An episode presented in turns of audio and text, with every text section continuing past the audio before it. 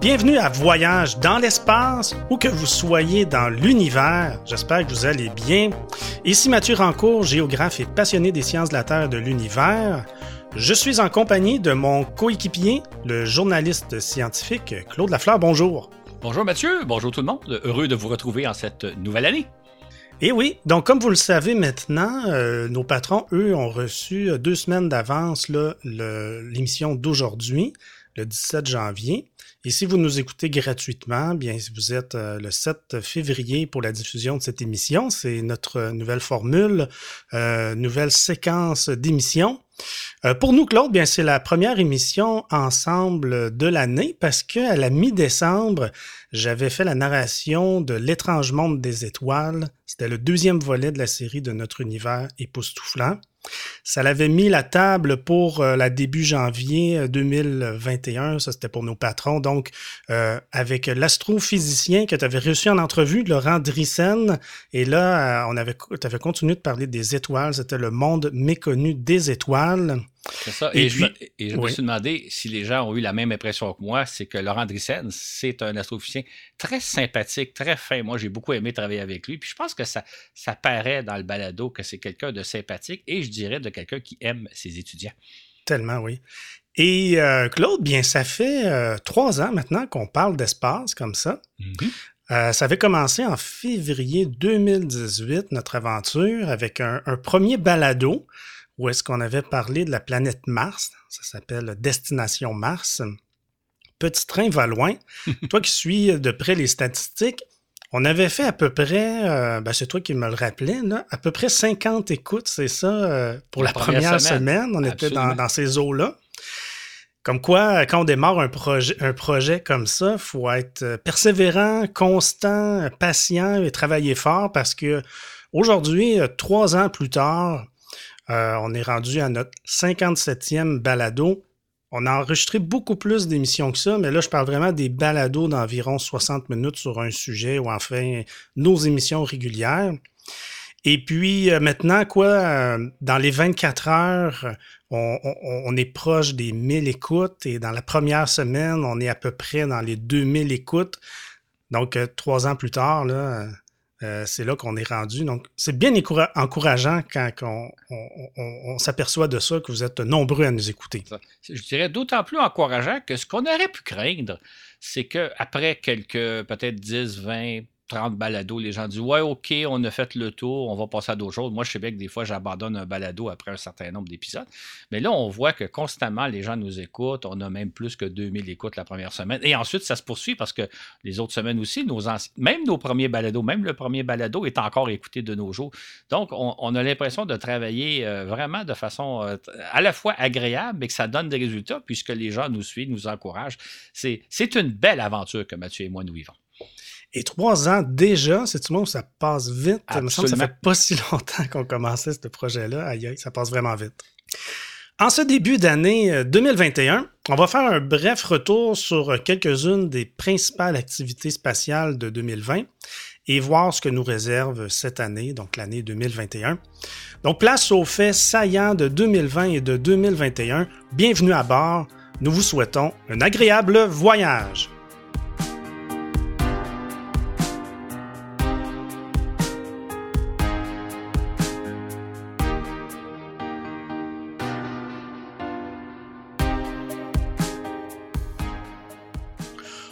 Va se rappeler que l'année 2020 a été marquée par les deux premiers vols avec euh, équipage des capsules Crew Dragon vers la Station spatiale internationale.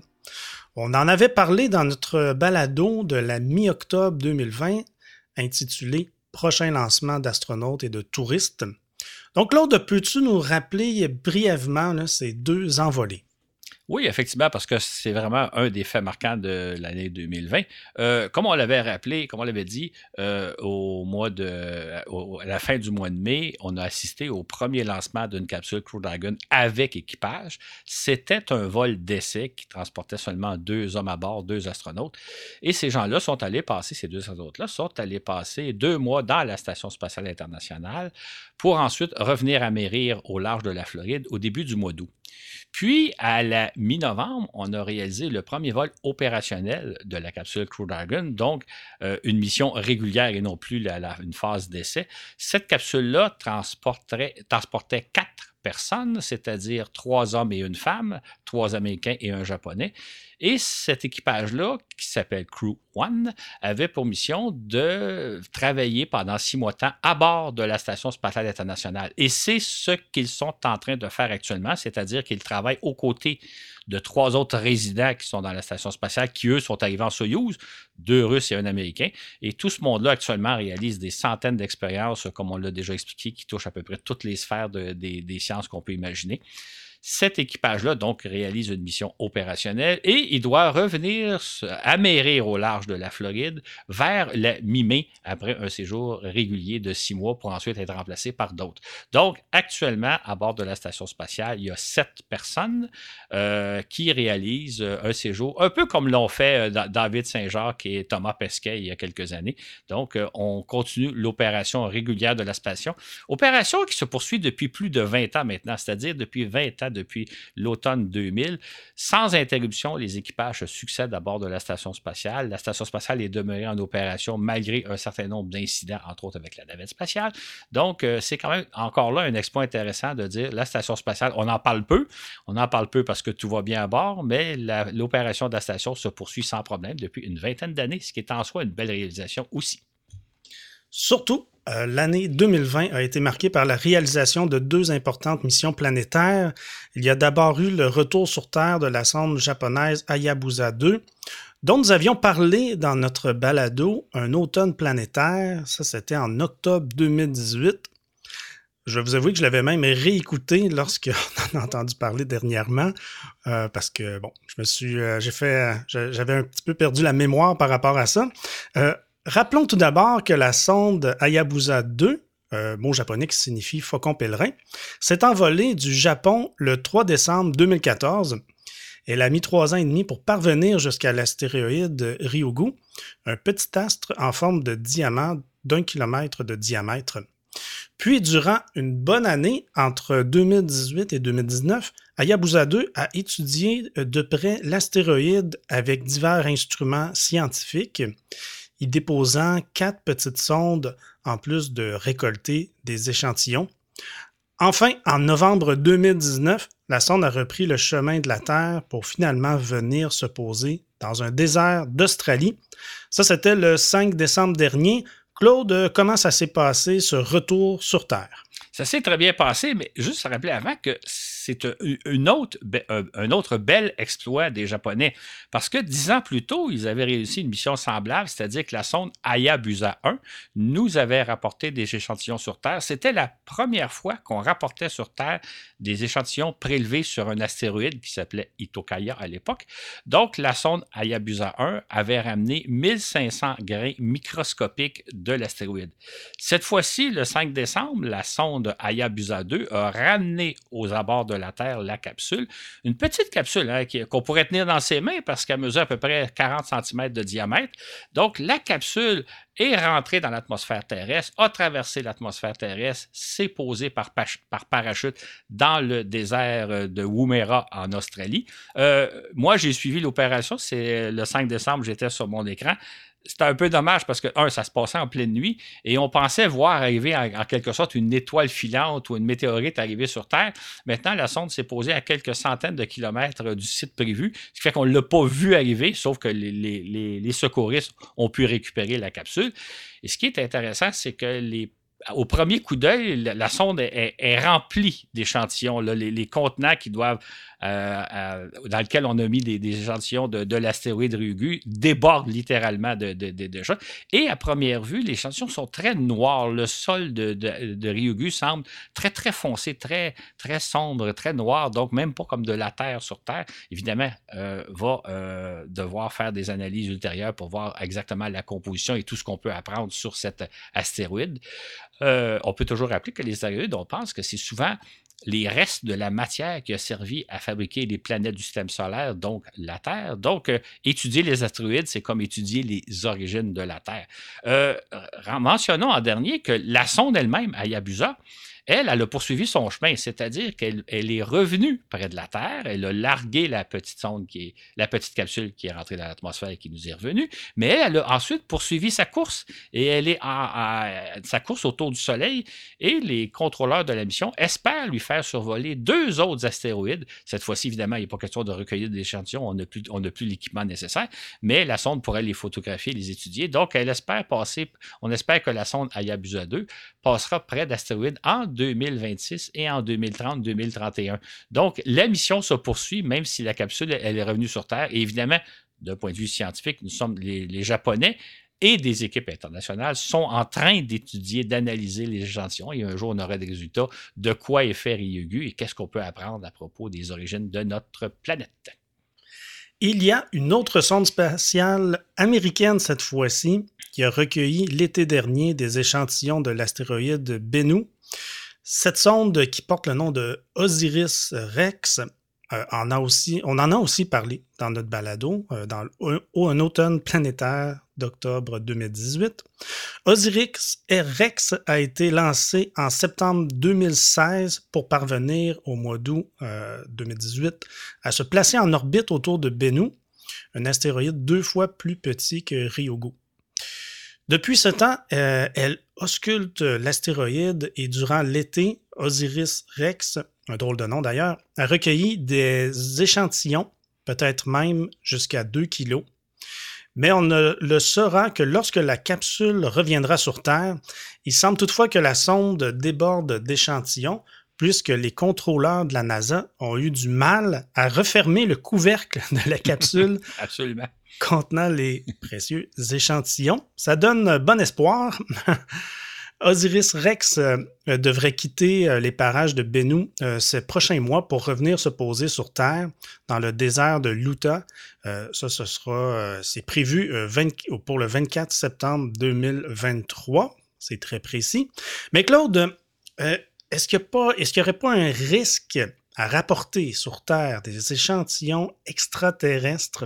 Se pourrait-il que certains échantillons contiennent quoi de, dangereuses bactéries ou des virus euh, qui pourraient menacer la vie sur Terre? C'est une bonne question que se posent beaucoup de personnes, surtout que c'est un sujet de science-fiction. Hein. Il, y a beaucoup d'œuvres de science-fiction où un virus venu d'ailleurs euh, envahit la Terre et détruit la vie. Et je dirais qu'en cette période de pandémie, euh, c'est encore plus pertinent d'avoir ce genre de crainte-là. Moi, je rassurais les gens en disant on n'a pas vraiment à craindre, pas vraiment. Voici un peu pourquoi. D'abord, euh, il faut savoir que d'après nos plus récentes connaissances, la vie sur Terre pourrait avoir été apportée par des astéroïdes ou des comètes. Euh, dans un certain sens, on pourrait presque dire qu'on est peut-être des lointains descendants d'extraterrestres. Là, on parle évidemment de micro-organismes, mais la vie terrestre vient peut-être justement d'ailleurs. Maintenant, ce qu'il faut savoir aussi, et c'est peut-être le plus important, c'est que chaque jour, la Terre reçoit des tonnes, et j'insiste sur le mot tonnes, des tonnes de matière cosmique, des débris d'astéroïdes, des débris de comètes. Euh, euh, c'est, entre autres les étoiles filantes qu'on voit parfois dans le ciel, c'est les météorites qu'on recueille parfois sur Terre. Euh, donc, on reçoit de la matière extraterrestre chaque jour en quantité phénoménal, et ça depuis des milliards d'années. Donc, s'il y avait des virus en provenance de l'espace susceptibles de détruire la vie, je pense que ça ferait longtemps que ce serait arrivé.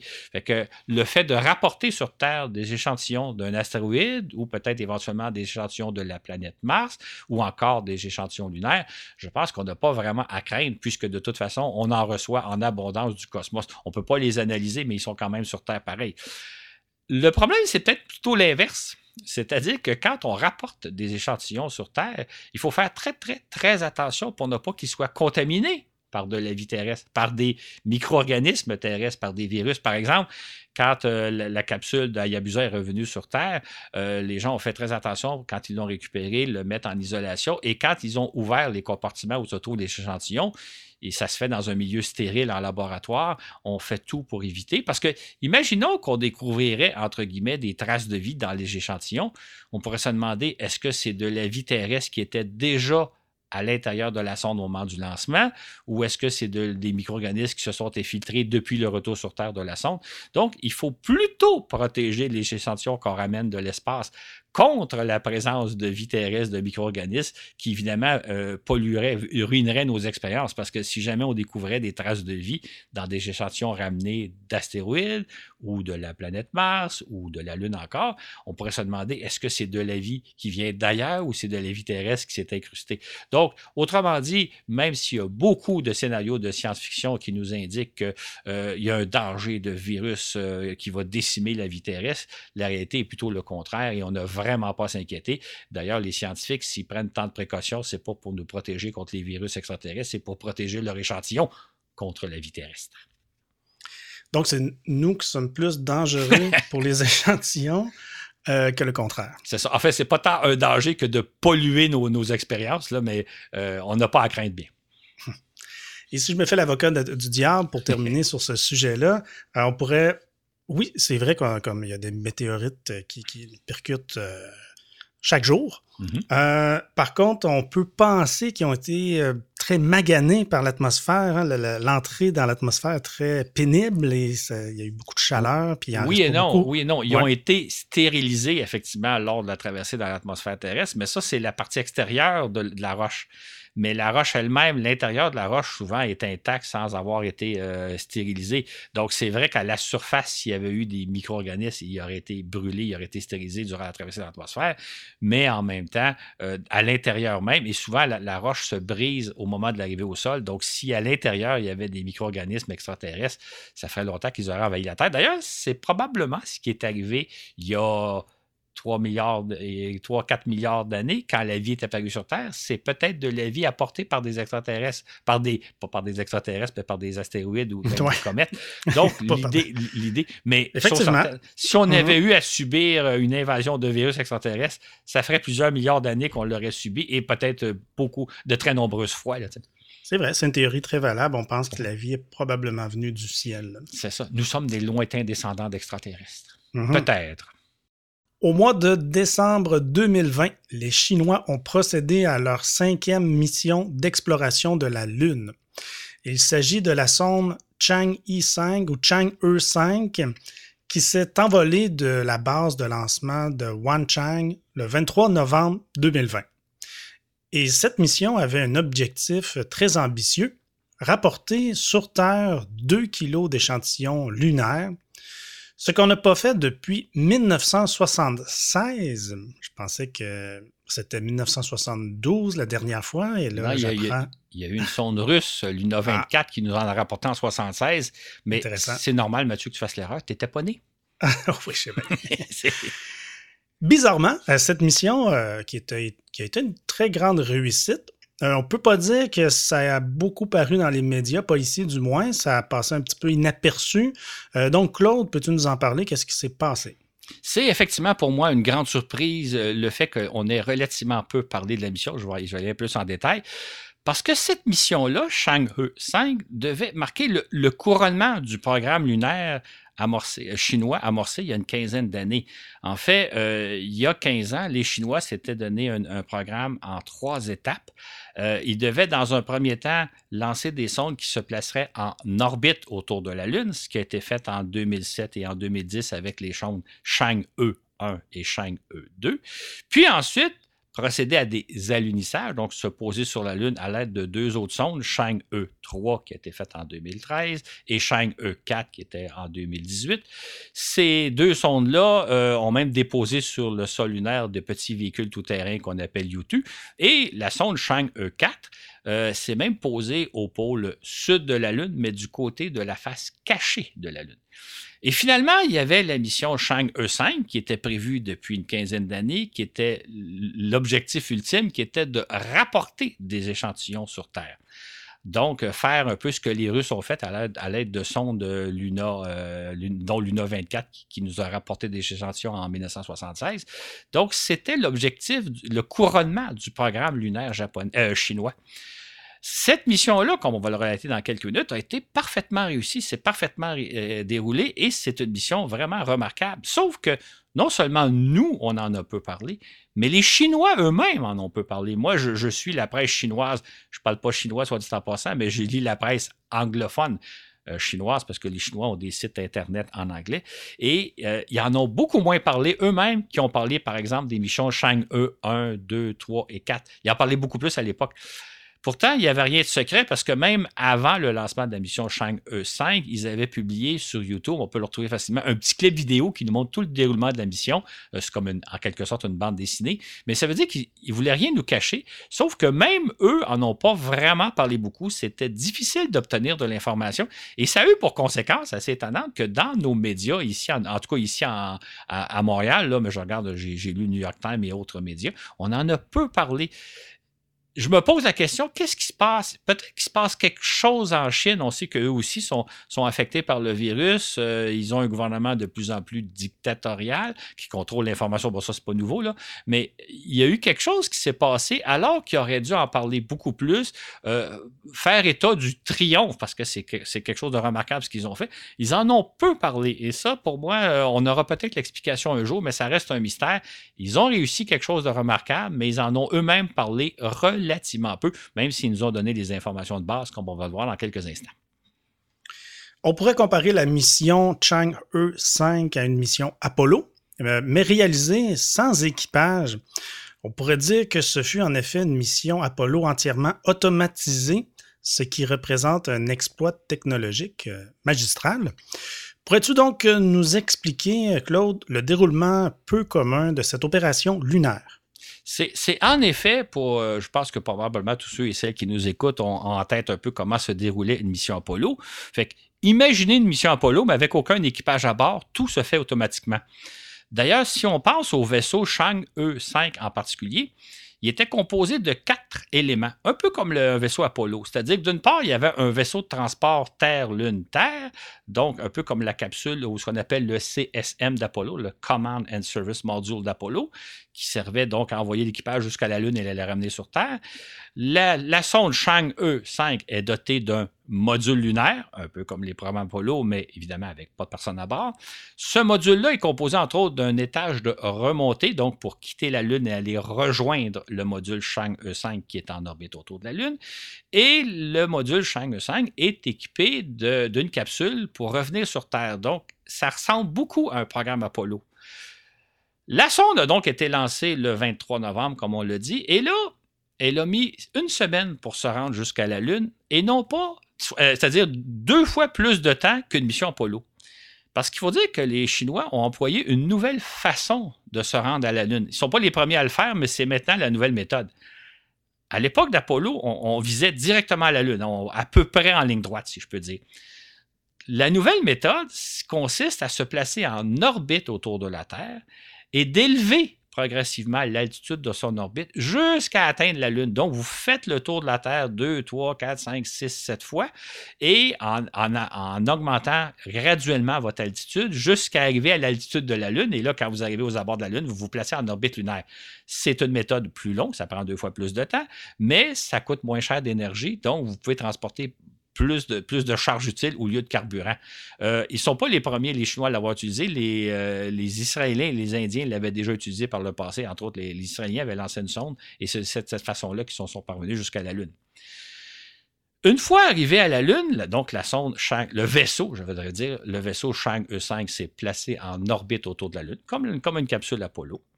Et euh, quatre jours plus tard, elle a largué son module lunaire qui est allé se poser sur la Lune. Donc, il y a un vaisseau qui reste en orbite autour de la Lune, comme Apollo, et il y en a un autre qui va se poser sur la Lune dans la mer des tempêtes. Le lendemain, de l'alunissage, la sonde a déployé un bras robot qui est allé recueillir des échantillons sur le sol lunaire, entre autres une carotte de 2 mètres. Une carotte, là, c'est un terme géologique. Quand vous percez le sol lunaire avec une tige et que vous allez recueillir du sol tout au long de la tige. Donc, vous ramenez une tige de 2 mètres de long qui vous donne l'idée de, quoi est composé le sol sur une distance d'à peu près 2 mètres. Donc, ils ont recueilli une carotte lunaire. Ils ont recueilli aussi quelques autres échantillons que le bras robotique est allé placer à l'intérieur de la capsule qui est au sommet du module lunaire. C'est en soi une opération remarquable parce que tout se fait de façon automatique. Maintenant, si on fait un parallèle avec Apollo, évidemment, les échantillons ont été prélevés juste au pied de la sonde. Pas question d'aller se promener à plusieurs mètres, à plusieurs dizaines de mètres ou à des kilomètres comme l'ont fait les astronautes d'Apollo. Dans ce sens-là, le module n'a pas la flexibilité d'astronautes qui sortent qui recueillent des échantillons, qui voient des échantillons particulièrement intéressants et qui les choisissent euh, selon différents critères géologiques. On n'a pas cette capacité-là, mais c'est quand même un exploit remarquable. Donc, les échantillons sont placés à l'intérieur de la capsule qui est située au sommet du module lunaire et après deux jours passés sur la Lune, à peu près comme un équipage d'Apollo, l'étage supérieur du module lunaire s'envole de la Lune pour aller rejoindre en orbite le vaisseau Chang E5. Là, on assiste à un arrimage automatique. À l'époque d'Apollo, c'était évidemment les astronautes qui, un dans la capsule Apollo, deux dans le module lunaire, se concertaient les uns les autres pour se rejoindre en orbite et s'arrimer. Là, ça s'est fait de façon automatique. C'était la première fois qu'on assiste à un arrimage autour de la Lune, et je dirais même une image ailleurs qu'en orbite terrestre. En orbite terrestre, ça s'est fait couramment entre vaisseaux automatiques et entre vaisseaux habités, mais là, c'est un vaisseau automatique qui n'est pas en orbite terrestre, qui est ailleurs, en orbite autour de la Lune, qui réussit l'opération. C'est en soi une belle réalisation. Une fois l'arrimage fait, là, il y a eu transbordement de, des échantillons, c'est-à-dire que les échantillons qui sont, qui sont au sommet du module lunaire sont placé à l'intérieur d'une capsule qui va revenir sur Terre. Encore là, ça se fait de façon automatique, alors qu'à l'époque d'Apollo, bien évidemment, c'était les astronautes qui transportaient du module lunaire à la capsule Apollo les échantillons précieux mis dans des conteneurs. Là, ça s'est fait encore là de façon automatique. C'est une opération robotique euh, quand même assez remarquable de l'avoir fait parce que c'est loin la Lune. Hein. Vous ne pouvez pas le faire tout à fait en direct. C'est des ordinateurs qui procèdent à l'opération. Et ce que nous ont rapporté les Chinois, parce que durant la mission, il nous donnait de l'information, mais je dirais au compte-goutte, ben, tout s'est bien passé. Finalement, après avoir passé une douzaine de jours en orbite autour de la Lune, le vaisseau Chang E5 a repris la route de la Terre, comme une capsule Apollo, comme au terme d'une mission Apollo. Et au bout de quatre jours, la capsule est rentrée dans l'atmosphère terrestre, comme une capsule Apollo, pour se poser dans un désert de Mongolie. Euh, Mongolie étant une région de la Chine. Donc, l'opération s'est parfaitement réussie. Euh, ce que l'on nous a rapporté, c'est que la capsule contiendrait bel et bien à peu près 2 kilos d'échantillons, ce qui est quand même aussi une quantité assez intéressante qui va permettre de faire beaucoup d'analyses. Donc, la mission est vraiment un grand succès. Euh, ça témoigne un peu, je dirais, deux aspects intéressants dans cette mission-là. D'une part, c'est qu'on est maintenant capable de réaliser des missions, entre guillemets, Apollo, mais sans équipage, ce qui n'aurait probablement pas été euh, en, mesure de faire il y a une cinquantaine d'années. Aujourd'hui, on a des systèmes informatiques beaucoup plus développés, on a de la technologie qu'on n'avait pas à l'époque. Donc, au lieu d'envoyer des humains sur la Lune, on peut envoyer des robots qui font des missions relativement semblables. Par contre, la différence entre une mission Apollo et une mission euh, Chang'e, c'est qu'on n'a pas la flexibilité d'explorer le sol lunaire, de recueillir des échantillons, etc., comme l'ont fait les astronautes d'Apollo. Éventuellement, ce qu'on prévoit qu'il va se faire, c'est qu'il va y avoir des sondes qui vont se poser sur la Lune avec des petits véhicules tout-terrain. Les petits véhicules vont se promener sur le sol lunaire, vont aller récolter des échantillons pendant quelques semaines, peut-être même quelques mois, vont les ramener à la sonde lunaire qui, elle, va les ramener sur Terre. Fait qu'on va réaliser éventuellement des missions en quelque sorte Apollo grâce à des systèmes robotiques. On n'est pas encore rendu là, mais on est les Chinois ont quand même fait la démonstration d'être capable de réaliser une mission, je mets entre guillemets, Apollo, mais de façon tout à fait automatique. Et c'est en soi remarquable. Eh bien, bien, vous êtes chanceux à Voyage dans l'espace parce que j'ai jamais entendu une aussi bonne description de cette mission dans aucun média. Euh, c'était vraiment intéressant. Moi, ce que, je trouve, euh, ce, que, ce que je ne savais pas, c'est cette fameuse technique pour se rendre à la nouvelle méthode pour se rendre à la Lune qui est différente d'autant d'Apollo. Donc, on y va moins directement maintenant. Ça, prend plus de temps et c'est c'est ça la nouvelle tendance. Là, si un jour on va sur la Lune, ça risque de prendre plus dans sept jours que, trois jours pour s'y rendre. Là. Je trouve ça bien intéressant. C'est un, point intéressant que tu soulèves, Mathieu, c'est que au début de l'ère spatiale, euh, nos robots avaient une durée de vie assez courte. Si on envoyait des robots vers Vénus ou vers Mars ou vers la Lune, on voulait le faire le plus rapidement possible parce que les sondes avaient une durée de vie de quelques semaines ou quelques mois tout au plus. Aujourd'hui, on a développé des techniques qui font que les sondes fonctionnent pendant des années, sinon même des décennies. Donc, on est plus pressé. Fait que quand on va vers les planètes, souvent, on prend des chemins indirects. On a parlé de l'assistance planétaire dans certains de nos balados On met plus de temps pour arriver à destination, mais ça coûte moins cher d'énergie. Et l'énergie, c'est le carburant qu'on transporte. Bien, on remplace le carburant par des appareils scientifiques. La Lune, c'est la même chose. On pourrait y aller plus rapidement, mais ça coûte plus cher d'énergie, donc on transporte moins d'équipements scientifiques. Ou au contraire, on prend son temps et là, ça coûte moins cher d'énergie. On peut soit envoyer des sondes qui coûtent moins cher littéralement ou envoyer des sondes qui transportent plus d'équipements scientifiques.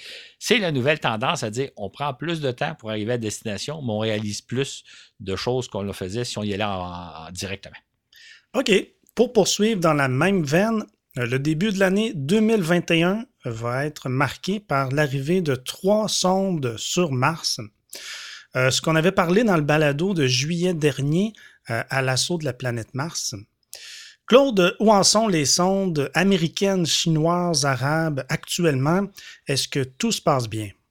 En effet, tout se passe bien. En fait, ce qu'il faut comprendre, c'est quand on s'en va à Mars, on ne vise pas directement la planète Mars en ligne droite, comme si, dans le cas de la Lune, dans le cas d'Apollo, on y allait à peu près en ligne droite. Dans le cas d'un vol interplanétaire, on place en réalité les sondes sur une orbite solaire, donc en orbite autour du Soleil comme la Terre et comme les autres planètes, et, mais une orbite qui est elliptique, donc une orbite en forme d'œuf. Le point de départ, c'est la Terre, et le point d'arrivée de l'orbite, c'est, dans le cas présent, la planète Mars. Donc, il y a trois sondes actuellement qui sont en orbite autour du Soleil, euh, une orbite qui les éloigne de plus en plus de la Terre pour finalement arriver au niveau de l'orbite de la planète Mars. Mais arriver au niveau de l'orbite Mars au moment où la planète s'y trouve. Donc, il ne faut pas arriver ni trop tôt ni trop tard. Dans le cadre des trois sondes qu'on a lancées au mois de juillet prochain, euh, dernier, euh, elles vont arriver au mois de février, donc dans quelques semaines, aux abords de Mars. La sonde américaine va être la première, c'est Persévérance dont on a parlé. Persévérance, elle, va rentrer directement dans l'atmosphère terrestre et va aller se poser sur la planète Mars. Euh, l'atterrissage, on peut même vous le dire tout de suite, il est prévu pour le 18 février à 15h30, heure de Montréal. Donc, ce sera même à suivre sur Internet. Donc, la sonde, elle, en abordant la planète Mars, elle rentre directement dans l'atmosphère et va se poser sur Mars. Et comme on avait parlé dans le balado, Persévérance, ben, c'est un véhicule tout-terrain qui va justement explorer la surface de la planète Mars pendant peut-être 10-15 euh, ans. Donc, euh, quand on envoie des équipages, si on envoyait un équipage à Mars, il resterait là quelques mois, mais dans le cas d'un robot, il va fonctionner pendant des années, peut-être même 15 ou 20 ans. Dans le cas des deux autres sondes, donc la, chinoise Taïwan et la, sonde arabe Al-Amal, elles, elles vont se placer en orbite autour de Mars. Elles vont arriver un peu plus tard. On sait que la sonde chinoise devrait se placer en orbite autour de Mars le 21 février. Quant à la sonde Alamal, on n'a pas la date. Euh, les, Arabes ne nous ont pas fait part de leur, de leur date d'arrivée. Donc, ces sondes-là, en arrivant aux abords de Mars, il faut savoir qu'elles vont beaucoup trop vite et que si on ne donnait pas un coup de frein, elle passait tout droit. Elle ne se placerait pas en orbite autour de Mars. Donc, au moment de l'approche, à une certaine distance de Mars, il faut allumer des moteurs fusées pour ralentir la vitesse de la sonde, pour lui faire perdre la vitesse, pour que la sonde puisse se placer en orbite autour de Mars. C'est une manœuvre délicate parce que si vous freinez trop vous allez rentrer dans l'atmosphère terrestre et brûler. Si vous ne freinez pas suffisamment, vous allez passer tout droit. Donc, il faut vraiment freiner juste la bonne quantité, perdre juste la bonne quantité de vitesse pour se placer en orbite autour de Mars. Euh, on peut souligner qu'actuellement, il y a quatre pays, je mets entre, le mot, entre guillemets le mot pays, qui ont réussi à placer des sondes en orbite autour de Mars. Les Américains, bien entendu, les Soviétiques à l'époque, les Européens et les Indiens. Le premier des deux, chinois ou arabe, qui va arriver en orbite autour de Mars, à se placer en orbite autour de Mars, va être donc la cinquième. Il y a donc une espèce de petite course entre les deux sondes, laquelle des deux va arriver à Mars la première et réussir sa mise en orbite euh, pour devenir le cinquième? Ça reste à voir. C'est une petite course amusante parce que ça ne change rien dans les faits. Et il faut aussi peut-être ajouter que la sonde chinoise est porteuse d'une sonde capable d'atterrir sur la planète Mars. Maintenant, ça va se faire en deux temps, c'est-à-dire que la sonde va se placer en orbite autour de Mars. Et si tout va bien, je pense que c'est au mois de mai que les Chinois prévoient tenter de se poser sur Mars, tenter de, une partie de la sonde, un module d'atterrissage devrait rentrer dans l'atmosphère et se poser sur Mars. Et si jamais les Chinois réussissent, ils vont être les deuxièmes. Parce que jusqu'à maintenant, il y a simplement les Américains qui ont réussi à se poser sur Mars. Les Soviétiques ont tenté quelques fois et euh, sans jamais réussir. Les Européens aussi ont tenté l'opération et malheureusement, ils ont échoué dans les deux fois qu'ils ont tenté de faire. Donc, les Chinois pourraient être, pourraient devenir la cinquième ou sixième nation à se placer en orbite autour de Mars et possiblement la deuxième à, se poser sur la planète rouge. C'est à suivre. Donc, euh, évidemment, on va sûrement en parler dans les nouvelles. Donc, tout se passe vers la mi-février. Dans le cas de la sonde américaine, vous allez pouvoir le voir sur Internet à partir du 18 février. Et il faudrait suivre aussi les opérations martiennes euh, chinoises et arabes qui vont être intéressantes elles aussi à suivre. Et sûrement qu'on va en reparler dans un éventuel balado quand on aura des résultats. Eh bien, eh oui, c'est à suivre. On va suivre ça avec intérêt. C'est drôle parce qu'on me demande souvent combien de temps ça prend à aller sur Mars, euh, sur Vénus, sur Jupiter. C'est difficile de répondre à cette question-là. Ça dépend quand on part finalement. C'est toute une question euh, d'orbite autour des planètes, autour du Soleil. C'est ça. On place une sonde en orbite. Ça fait que ça dépend du type d'orbite qu'on emploie. Ça dépend quand on part. Dans le cas de Mars, ben, ça prend entre 6 et 8 mois. Dans le cas de Vénus, ça prend environ six mois. Ça dépend de la trajectoire. Dans le cas de Jupiter, c'est de l'ordre d'une année ou deux, dépendamment de la trajectoire aussi. Mais effectivement, c'est n'est pas comme euh, si vous dites combien ça prend de temps pour faire Montréal-Paris en avion. Ben, il y a une durée précise. Dans le cas des planètes, comme tout bouge autour du système solaire, tout tourne autour du Soleil et bouge les uns par rapport aux autres, la durée varie selon le moment où vous partez. À quoi d'autre on peut s'attendre maintenant en 2021 comme on l'a relaté dans notre balado, euh, balado euh, d'octobre dernier sur euh, les prochains lancements d'astronautes. SpaceX va poursuivre cette année ses vols de capsules Crew Dragon. C'est bien ça, Claude? Exactement. Comme on l'a dit un peu plus tôt, là, actuellement, il y a un équipage Crew One qui est d'abord de la station et qui va revenir sur Terre vers la mi-avril. Mais entre-temps, SpaceX va lancer la capsule Crew 2 donc le deuxième équipage, qui va être composé de quatre astronautes, dont l'astronaute français Thomas Pesquet. On en avait parlé récemment dans notre balado du mois de décembre.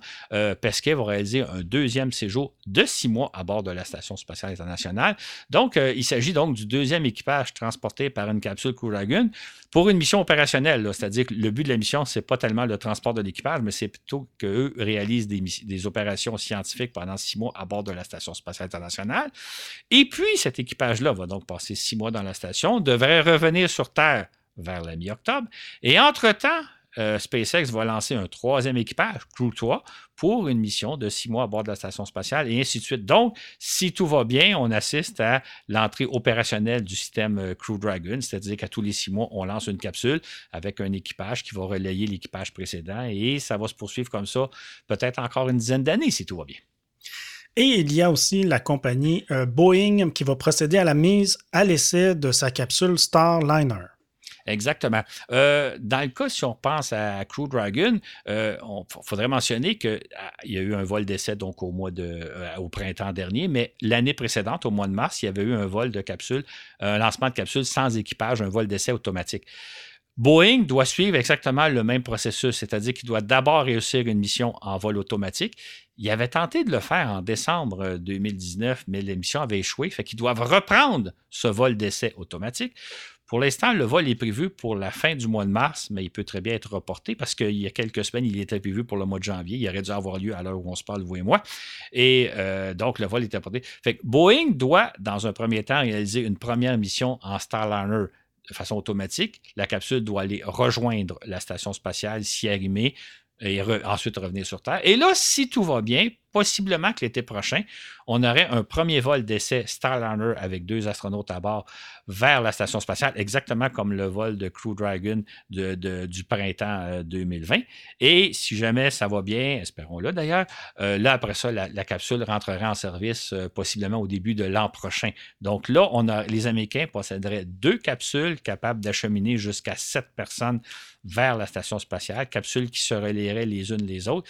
Et évidemment, il y a aussi les capsules Soyuz russes, mais là, on n'aurait plus besoin des capsules Soyuz russes. Les Américains sont, sont, déjà autonomes et ils seraient encore plus autonomes avec les deux capsules. Fait que euh, Boeing, en quelque sorte, va réaliser le même cheminement que euh, SpaceX, mais avec à peu près une année de retard. Et je vous une parenthèse. Boeing a déjà donc réalisé un premier vol d'essai de sa capsule automatique qui a échoué. Ils doivent recommencer ce vol-là à leurs frais. Et leurs frais, c'est à peu près 500 millions de dollars. Enfin, SpaceX prévoit organiser un vol touristique en capsule euh, Crew Dragon l'automne prochain. Est-ce que ça se peut, ça, Claude? Ben absolument. Ben, comme on, en avait parlé dans notre balado du mois d'octobre, euh, c'est au mois de septembre, je pense, euh, SpaceX a annoncé, en association avec une firme de tourisme spatial, la réalisation d'une mission de capsule Crew Dragon, mais au lieu d'apporter quatre astronautes vers la station, ça va être un pilote et trois touristes qui vont aller passer une semaine dans la Station spatiale internationale. Un peu comme euh, il y a certains touristes, on pense à Guy La Liberté, qui l'avait réalisé il y a une dizaine d'années. Donc là, ça serait cette fois-ci trois touristes qui s'envoleraient à bord d'une capsule américaine pour euh, un séjour d'une semaine à bord de la Station spatiale internationale. Euh, ce qui est, la mission est prévue pour le mois d'octobre. Ça se peut qu'elle soit reportée étant donné qu'il y a un peu l'autre Crew Dragon 3 qui va s'envoler à peu près à la même époque. Donc, peut-être que la mission va avoir lieu durant l'hiver. Ce qui est peut-être remarquable là-dedans, c'est que on se souviendra que depuis une quinzaine d'années, euh, la compagnie Virgin Galactic nous annonce euh, le vol touristique euh, de courte durée grâce à une espèce d'avion fusée qui s'appelle Spaceship 2. Virgin Galactic travaille sur ce projet-là depuis une quinzaine d'années sans jamais aboutir. Il semble bien que SpaceX, lui, réussi, va réussir bien avant. Et évidemment, on ne parle pas de vol de quelques minutes à, 100 km d'altitude, mais d'un véritable vol spatial. à surveiller aussi peut-être Bezos, Jeff Bezos, le, grand patron d'Amazon, qui développe son système dont j'ai déjà parlé d'ailleurs, euh, New Shepard, qui est comme une fusée qui monte jusqu'à 100 km puis qui redescend euh, quelques minutes plus tard. Euh, le système de Jeff Bezos, à ce qu'on sache, est parfaitement au point. Il a réussi 13 missions de façon automatique, sans personne à bord, ils ont été parfaitement réussis. Euh, il serait capable d'envoyer des hommes, dans de, mettre des humains dans sa capsule s'il le voulait. Fait que possiblement qu'au cours de 2021, au cours de, la, de cette année, euh, possiblement qu'on assistera aussi à des vols euh, en, en New Shepard de, de Bezos. Donc, euh, il y, a, trois participants, mais ça a l'air que SpaceX va être les premiers à véritablement réaliser des vols touristiques euh, par une entreprise privée. Parce que quand on pense à des gens comme Guy la Liberté, ben, c'était les vaisseaux Soyouz du gouvernement russe qui ont transporté un touriste. C'était pas l'entreprise privée. Fait qu'il y a une autre belle première qui s'en vient pour euh, le système de SpaceX.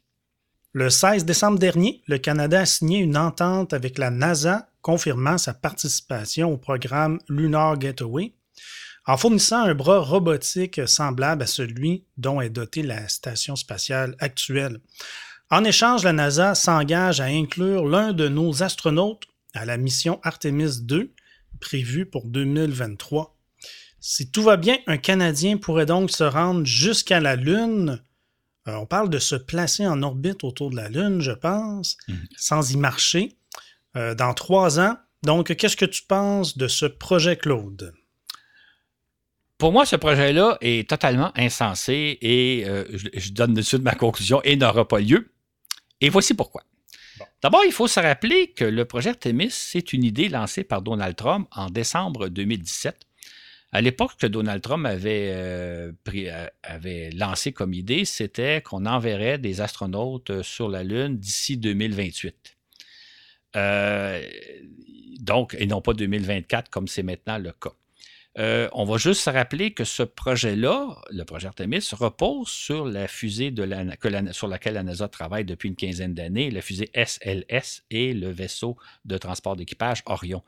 Ce projet-là, SLS et Orion, avait été lancé par George Bush fils en 2004. Et à l'époque, George Bush fils nous avait dit nous allons développer un système qui va nous permettre de retourner sur la Lune pour l'année 2020. Maintenant que nous sommes en 2021, on voit bien que ça n'a pas fonctionné, évidemment. La NASA travaille sur ce projet-là depuis 15 ans sans qu'aucun lancement de fusée SLS et, et capsule euh, n'ait eu lieu. En fait, aucun n'est allé dans l'espace. En 2019, Trump a changé ses plans. Il a dit non, non, on n'enverra pas des astronautes sur la Lune d'ici 2028, mais on va plutôt envoyer une femme sur la Lune avant euh, en 2024.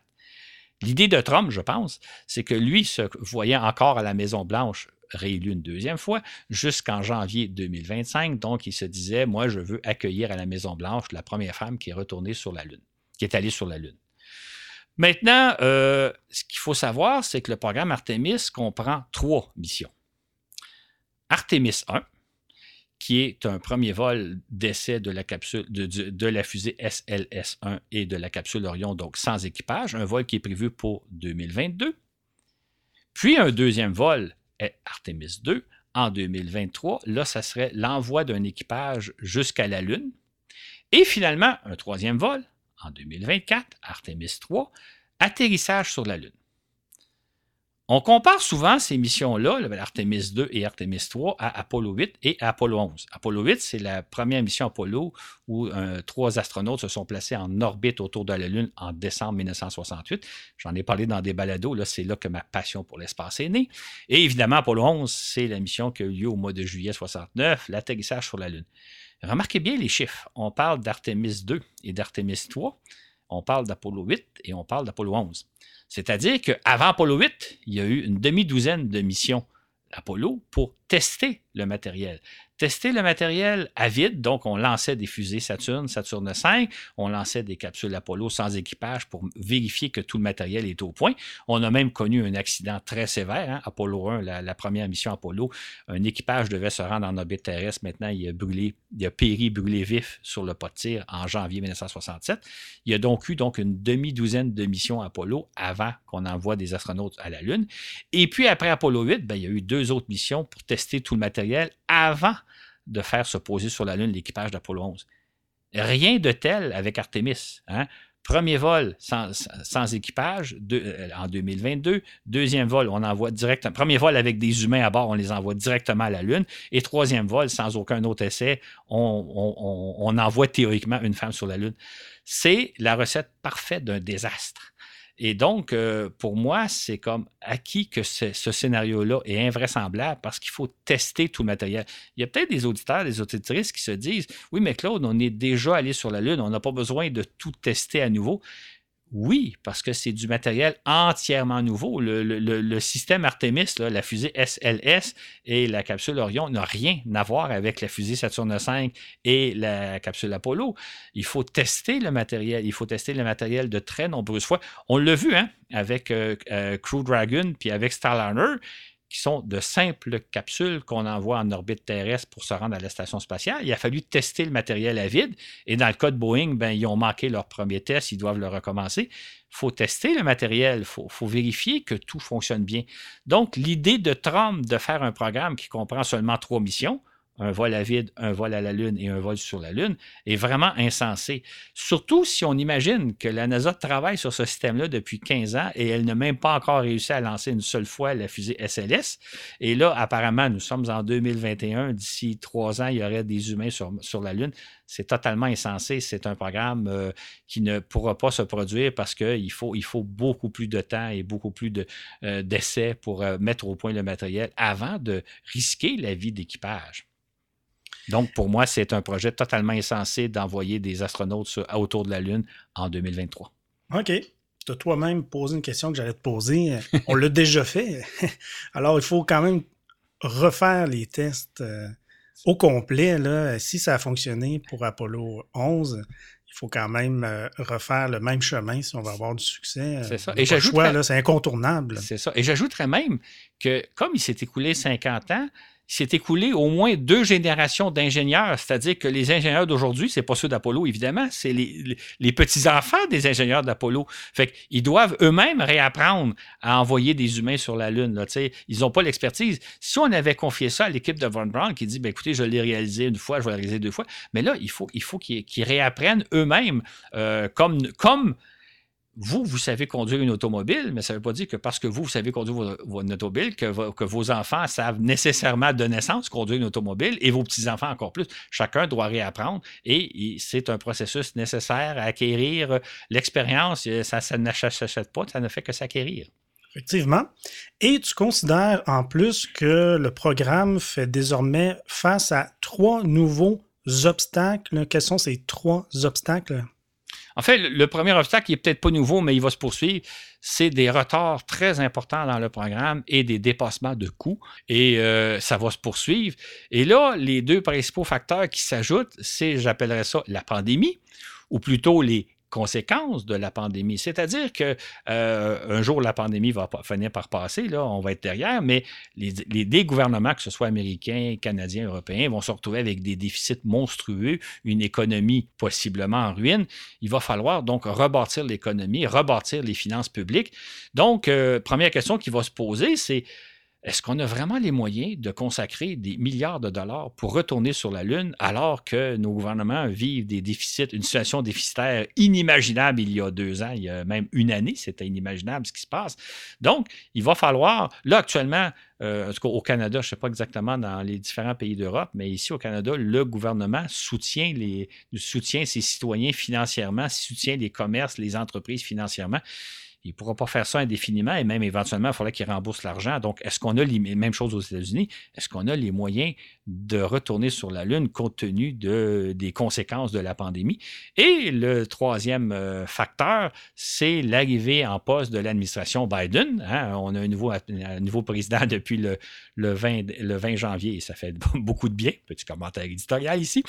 Euh, et là, Biden, lui, il faut qu'il révise les politiques de, Trump et il a déjà indiqué que dans très, très, très, très, très, très nombreux domaines, il va démanteler ce que Trump a mis en place pour mettre des politiques qui ont, à mon avis, plus de sens. Quand va arriver, probablement, évidemment, le, programme Artemis ne sera pas dans ses priorités, ce n'est pas la première chose qui va régler, mais éventuellement, probablement vers 2023, quand Biden va se rendre compte que ça coûte des milliards, qu'on a des retards, de, on dépassements de coûts et des retards de programme, il va analyser le programme, il va dire écoutez, ça n'a pas de sens, on, a d'autres priorités que de dépenser des milliards pour retourner sur la Lune. Fait à mon avis, euh, et je ne pense pas me tromper, euh, à mon avis, il va mettre la hache dans le programme en disant écoutez, on a d'autres priorités que d'envoyer des humains sur la Lune. Surtout, euh, il ne le dira pas, mais dans son arrière-pensée, c'est un projet de Donald Trump et qui ne mérite pas nécessairement qu'on lui rende hommage en réalisant son projet. Fait pour moi, le fait qu'il y a eu la pandémie, ce qui n'était pas évidemment prévu il y a un an, et là, on change de, président qui, lui, va faire face à une situation absolument unique dans l'histoire. Il n'y a aucun président qui sera confronté à une situation telle, telle que Biden. Le programme Artemis va être un de ceux qui va passer à la trappe. Donc pour toi, ça t'apparaît évident que le projet Artemis est condamné euh, pourtant, Claude, euh, la NASA, elle, va de l'avant. Euh, c'est en route pour la NASA. J'ai même entendu l'astronaute David Saint-Jean en parler comme quoi ça va, se passer. La, NASA s'est engagée auprès du Canada. Pourquoi la NASA semble aussi impliquée dans le projet et sûre d'elle pour un projet qui serait insensé, selon toi? En fait, moi, j'ai la conviction que la NASA fait la même analyse que moi. Euh, et c'est justement pourquoi elle a fait un accord avec le Canada, c'est-à-dire qu'elle tente d'attacher le programme Artemis à de la collaboration internationale, à des partenaires internationaux pour en faire en sorte que l'administration Biden ne puisse pas annuler le projet en disant écoutez, c'est un projet américain, euh, c'est notre décision à nous. Là, ils vont mettre un peu le Canada dans l'embarras. Et si jamais les, Européens s'engagent aussi fermement que le Canada, ben, ils mettraient aussi les Européens dans l'eau chaude. Donc, c'est une façon d'attacher les mains de l'administration Biden. Et euh, c'est pas la première fois que ça fonctionne comme ça. On pourrait citer plusieurs exemples. Je vais citer juste un sur lequel je vais passer rapidement, mais quand, dans les années 80, le président Reagan a lancé l'idée de construire une station spatiale, c'était un projet international. On parlait de la station spatiale internationale, auquel les Américains ajoutaient la participation des Européens, des Japonais et des Canadiens. Et ce faisant, ça fait que dans les années 90, quand le projet, encore là, année nulle part, en 1991-92, le, le, projet était en grave crise, est arrivée l'administration Clinton Clinton a, songé à annuler totalement le projet de la station spatiale, mais là, il y avait des accords, des ententes passées avec l'Europe, avec le Japon et avec le Canada. Il ne pouvait pas reculer. Euh, donc, euh, il, a, fait appel aux, Russes, non, aux Russes à l'époque, parce que l'Union soviétique n'existait plus. Il a fait appel aux Russes pour que les Russes viennent participer. Et là, ça donne le projet qu'on connaît actuellement. Dans le cas d'Artemis, je pense qu'on tente le même, même coup. On sait très bien que suite à la pandémie, avec l'arrivée d'une nouvelle administration qui va devoir réviser l'ensemble des projets américains, pas juste dans le domaine spatial, mais dans tous les autres domaines, euh, il y a des très grandes chances qu'Artemis passe à la trappe. Donc, on tente le coup en disant le projet, probablement, c'est un projet purement américain, ça serait très facile de l'allumer. On inclut le Canada et fort probablement que les Américains, que la NASA rêve d'ajouter la participation des Européens. Je sais que les Européens s'intéressent au projet, veulent y participer, mais il n'y a pas une, entente aussi euh, stricte que celle avec le Canada.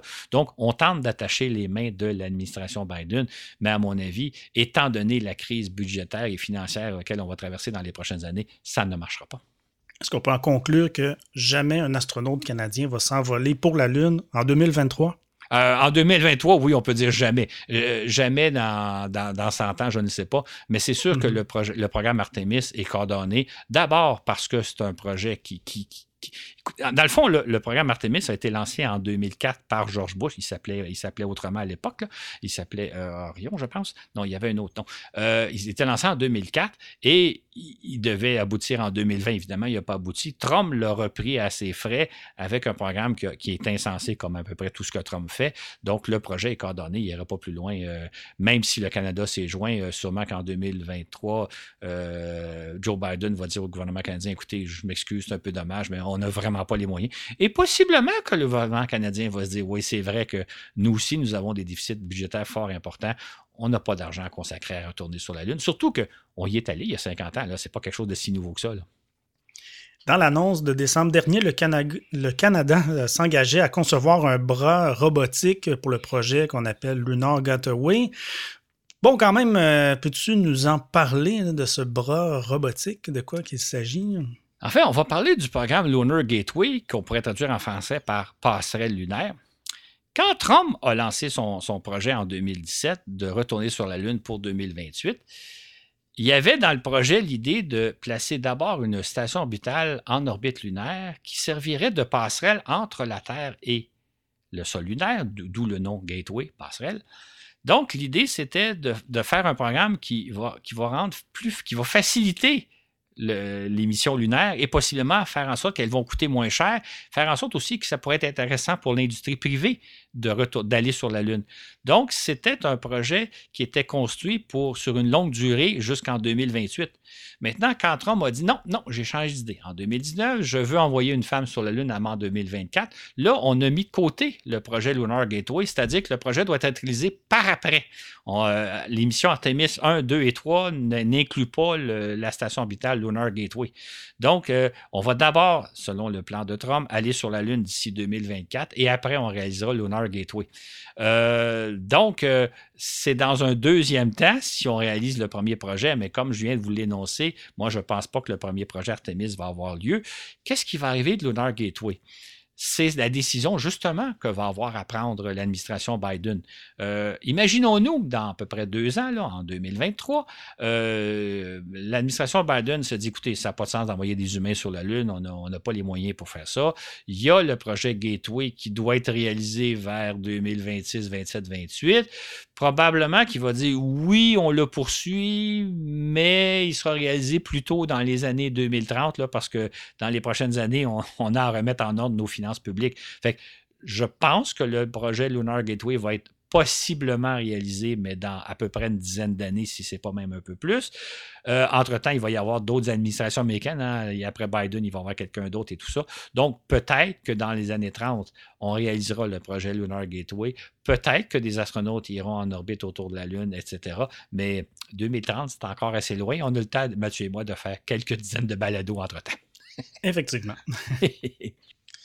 L'année 2021 devrait marquer les débuts de la mise en service du réseau Starlink de SpaceX.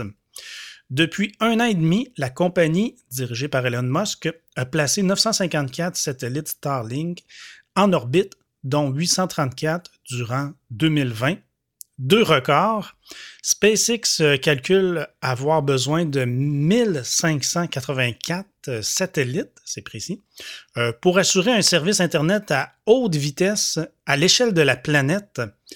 Elle prévoit même à terme avoir besoin de 12 000 Starlink en orbite. C'est beaucoup. ce projet s'amorce bien. Ça, ça me semble prometteur, il me semble. Toi, qu'est-ce que tu en penses, Claude? En effet, euh, la mise en place du projet Starlink semble bien se dérouler. Il prend un peu plus de temps que prévu. Euh, Musk avait prévu qu'à ce temps-ci de l'année, il, y aurait, ces 1500 satellites en orbite. Bon, ça prend un peu plus de temps, mais ça, c'est du détail. Euh, pour rappeler aux gens, euh, comme on le dit, mais on va mentionner, l'idée de Starlink, c'est d'offrir un service Internet à haut débit à l'échelle de la planète. Où que vous soyez, vous pourriez être en plein milieu du Pacifique, vous pourriez être au pôle sud, vous pourriez être n'importe où. Vous auriez accès à Internet haute vitesse, exactement comme nous au centre-ville de Montréal, on y a accès.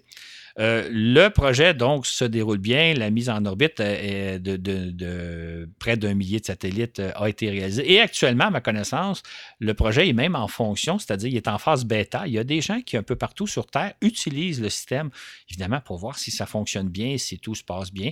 je n'ai pas de détails si ça se passe bien, mais je n'ai pas de raison de penser qu'il y a des gros problèmes. Sinon, il y a probablement des bugs informatiques, mais ça, ça fait partie de la vie la grande question qu'on doit se poser par rapport à Starlink, c'est que si techniquement le projet semble bien en marche, semble devoir fonctionner, moi j'ai confiance que ça va fonctionner, est-ce que commercialement, ça va être viable? Est-ce qu'il va y avoir suffisamment de gens prêts à s'abonner à ce réseau-là pour avoir accès à Internet haute vitesse où que vous soyez sur Terre, compte tenu des coûts?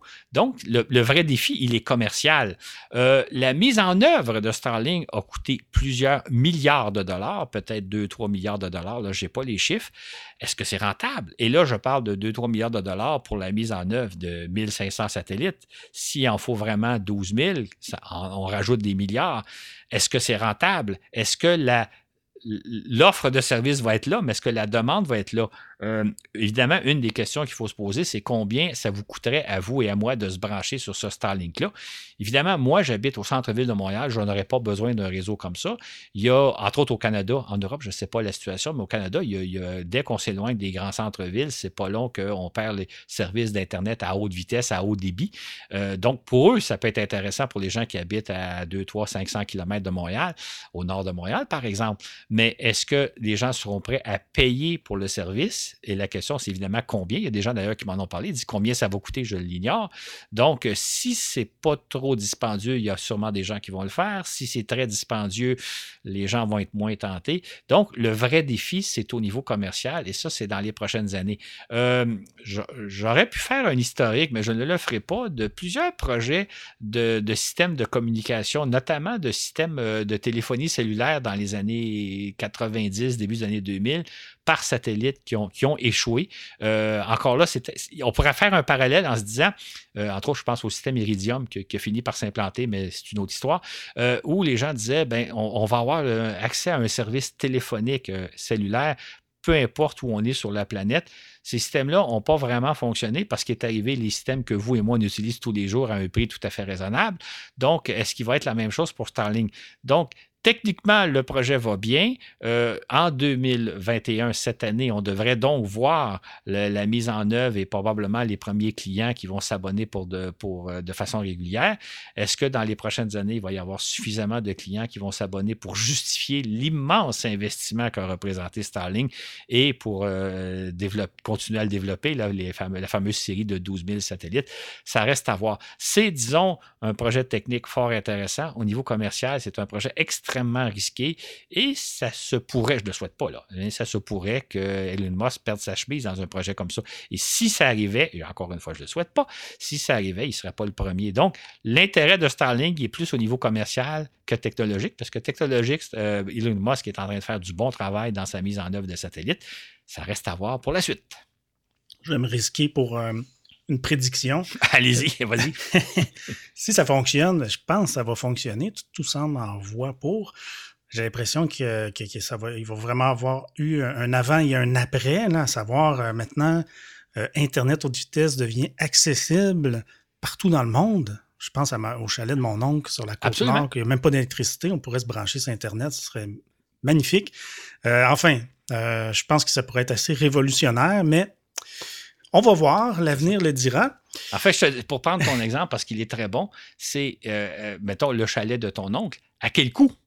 Vas-tu être prêt à dépenser? Par exemple, imaginons, imaginons qu'on on dirait le service coûte, euh, mettons, 50 ou 50 euros par mois. Ben, peut-être les gens vont dire, ben oui, ça vaut la peine. Mais si le service coûtait 50, 500 euros ou 500 dollars par mois. Les gens ont dit, ben, j'ai pas les moyens.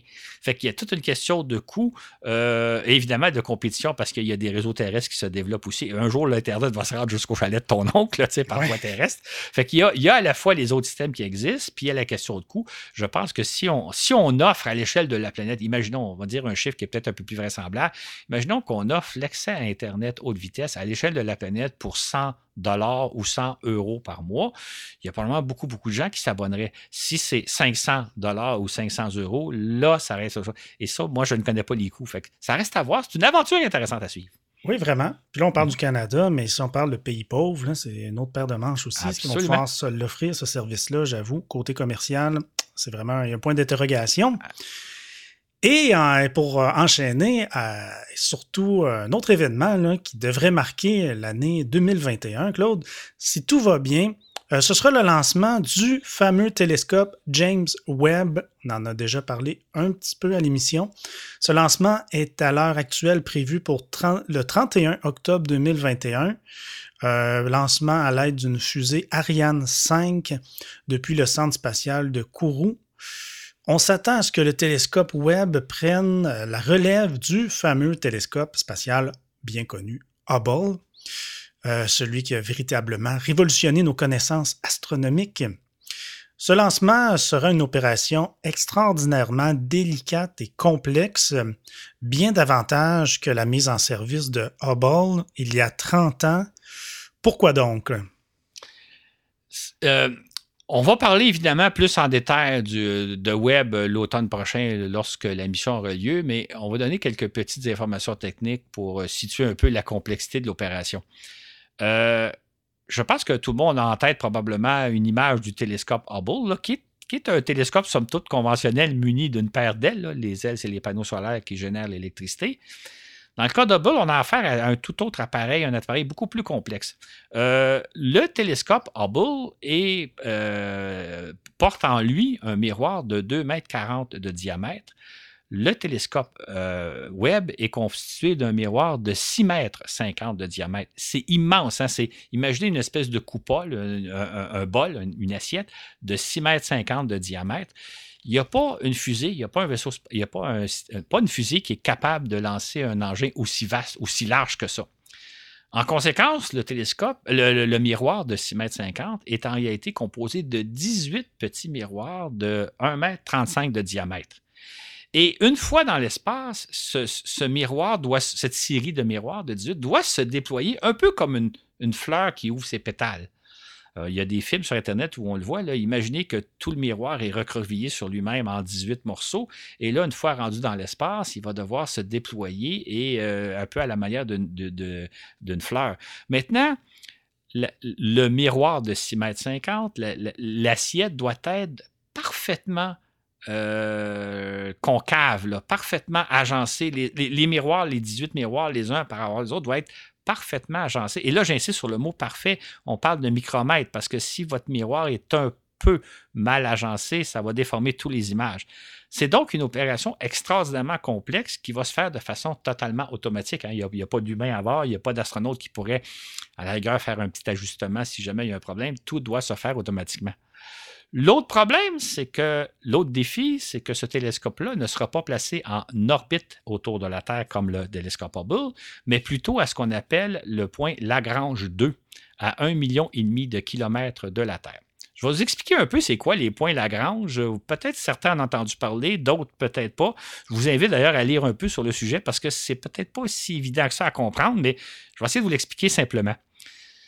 Lagrange, au départ, M. Lagrange, c'est un mathématicien, un astronome français du 18e siècle qui, avait calculé que entre deux corps célestes, il y a des points d'équilibre. Imaginez la Terre et la Lune. Il y a un certain endroit entre la Terre et la Lune où si vous placiez un satellite, il va rester fixe. Il va rester fixe dans l'axe Terre-Lune. Il va rester à un certain endroit entre la Terre et la Lune. Et si la Lune tourne, puisque la Lune tourne autour de la Terre, ben, l'objet va tourner à la même vitesse. Par rapport à la Lune et la Terre, il va rester au même point. Ça, c'est le point Lagrange 1, situé, à, je pense, à peu près à 3000 km près de la Lune, dans ce coin-là.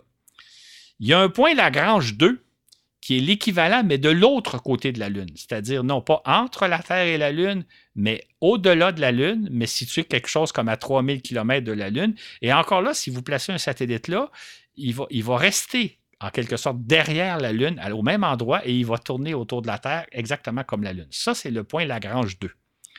La même chose existe pour le système Terre-Soleil. C'est-à-dire qu'il y a un endroit quelque part entre la Terre et le Soleil où si vous placez un satellite, à cet endroit-là, il va rester fixe par rapport à, la Terre et au Soleil. Il va rester dans l'axe Terre-Soleil. Donc, euh, si vous le ce point-là se trouve à un million et demi de kilomètres euh, de la Terre en direction du Soleil. Si vous placez un satellite là, vous avez un point extraordinaire pour observer le Soleil, un peu comme si vous étiez sur la Terre, mais vous êtes à un million et demi, vous êtes plus proche du Soleil. Et là, évidemment, par rapport à la Terre, vous n'avez pas de nuages, vous n'avez pas de météo, vous n'avez pas rien. Il y a d'ailleurs des télescopes solaires qui sont placés à cet endroit-là, au point Lagrange 1, entre la Terre et le Soleil, et euh, pour observer le Soleil, donc le fixe. L'équivalent existe, le point Lagrange 2, qui est de l'autre côté de la Terre, on, pourrait dire en direction de la planète Mars, encore là situé à un million et demi de kilomètres. Et si vous placez un satellite là, il va rester à ce point-là. Il va faire le tour du Soleil en 365 jours comme la Terre. Vu depuis la Terre, ce satellite-là, il est fixe. Et c'est là qu'on va placer le télescope Webb. Donc, du point de Lagrange 2 de, à l'extérieur de l'orbite terrestre, à peu près un million et demi de kilomètres de la Terre.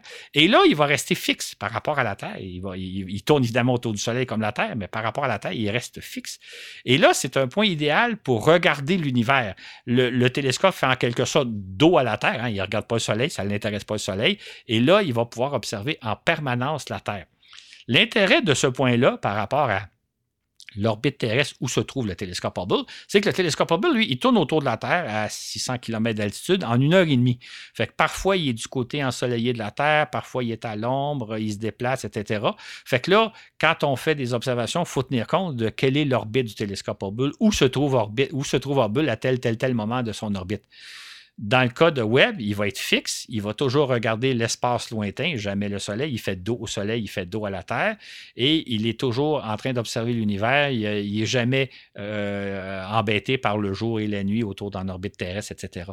Donc, autrement dit, ce à quoi on va assister l'automne prochain, si tout va bien, c'est au lancement du télescope par une fusée Ariane, d'un télescope qui est recroquevillé sur lui-même en 18 morceaux, il doit être expédié jusqu'à un million et demi de kilomètres de la Terre. Ça, ce n'est pas un problème en tant que tel. Et une fois rendu sur place, il doit donc déployer son miroir, ouvrir son miroir tel les pétales d'une fleur, et tout doit se dérouler parfaitement. Cette opération-là va prendre plusieurs semaines. Je pense que c'est deux ou trois mois. Euh, ça sera vérifié, là, je vous dis ça de mémoire. Et après ça, si tout va bien, le télescope va pouvoir rentrer en fonction. Et je vous dirais que c'est un défi technologique euh, énorme parce qu'il faut que l'opération se déroule parfaitement. Et lorsque ça va arriver, euh, j'ai bien confiance, là, euh, ça va être un grand, grand moment lorsque pour la première fois, Webb va faire une première observation, peu importe ce qu'il va observer. Si s'il fait une première version et on voit que tout va bien, que tout s'est bien déroulé, ce sera un très, très grand moment parce que Webb est destiné, et, on pense qu'il ben, est destiné à remplacer Hubble et on pense qu'il va peut-être révolutionner nos connaissances astronomiques un peu comme le fait le télescope Hubble. Donc, euh, c'est un grand moment qui devrait arriver l'automne prochain et l'hiver prochain, le lancement du télescope, sa mise en orbite, sa mise en opération. C'est ce dont on va parler éventuellement lorsque l'opération sera sur le point d'arriver. Là, euh, j'ai déjà des choses de prévues à cet effet-là. Euh, on fera des balados en temps et lieu. Merci Claude pour cette belle émission. Merci à tout le monde, bonjour et au plaisir de vous retrouver.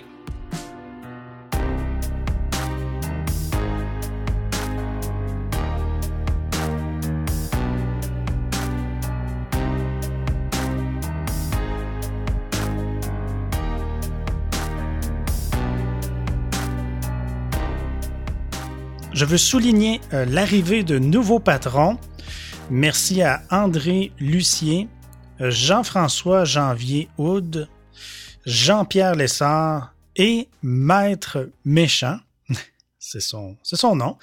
Euh, merci. Donc, bienvenue à bord et on vous remercie de votre soutien financier à notre projet. je veux souligner aussi deux patrons qui ont augmenté leur donation. Euh, donc André Houle et Philippe Larosa. Merci de nous soutenir. Donc, euh, pour nous soutenir, c'est sur patreon.com Voyage dans l'espace. C'est euh, grâce à vous qu'on continue, donc ça nous permet d'avoir donc de dégager un, petit revenu pour tout le travail qu'on fait. Je pense que vous êtes plusieurs à apprécier le travail qu'on fait pour vous dans le domaine de l'espace. Il n'y en a pas beaucoup de baladons sur l'espace, donc on est bien content de faire ça. On est toujours aussi passionné qu'au tout premier jour. Euh, une autre façon donc de nous encourager, c'est sur notre page Facebook, simplement d'aimer notre page Facebook. Et c'est ce qui met fin donc à cette émission. Sur ce, où que vous soyez dans l'univers, je vous dis à la prochaine pour un autre voyage dans l'espace.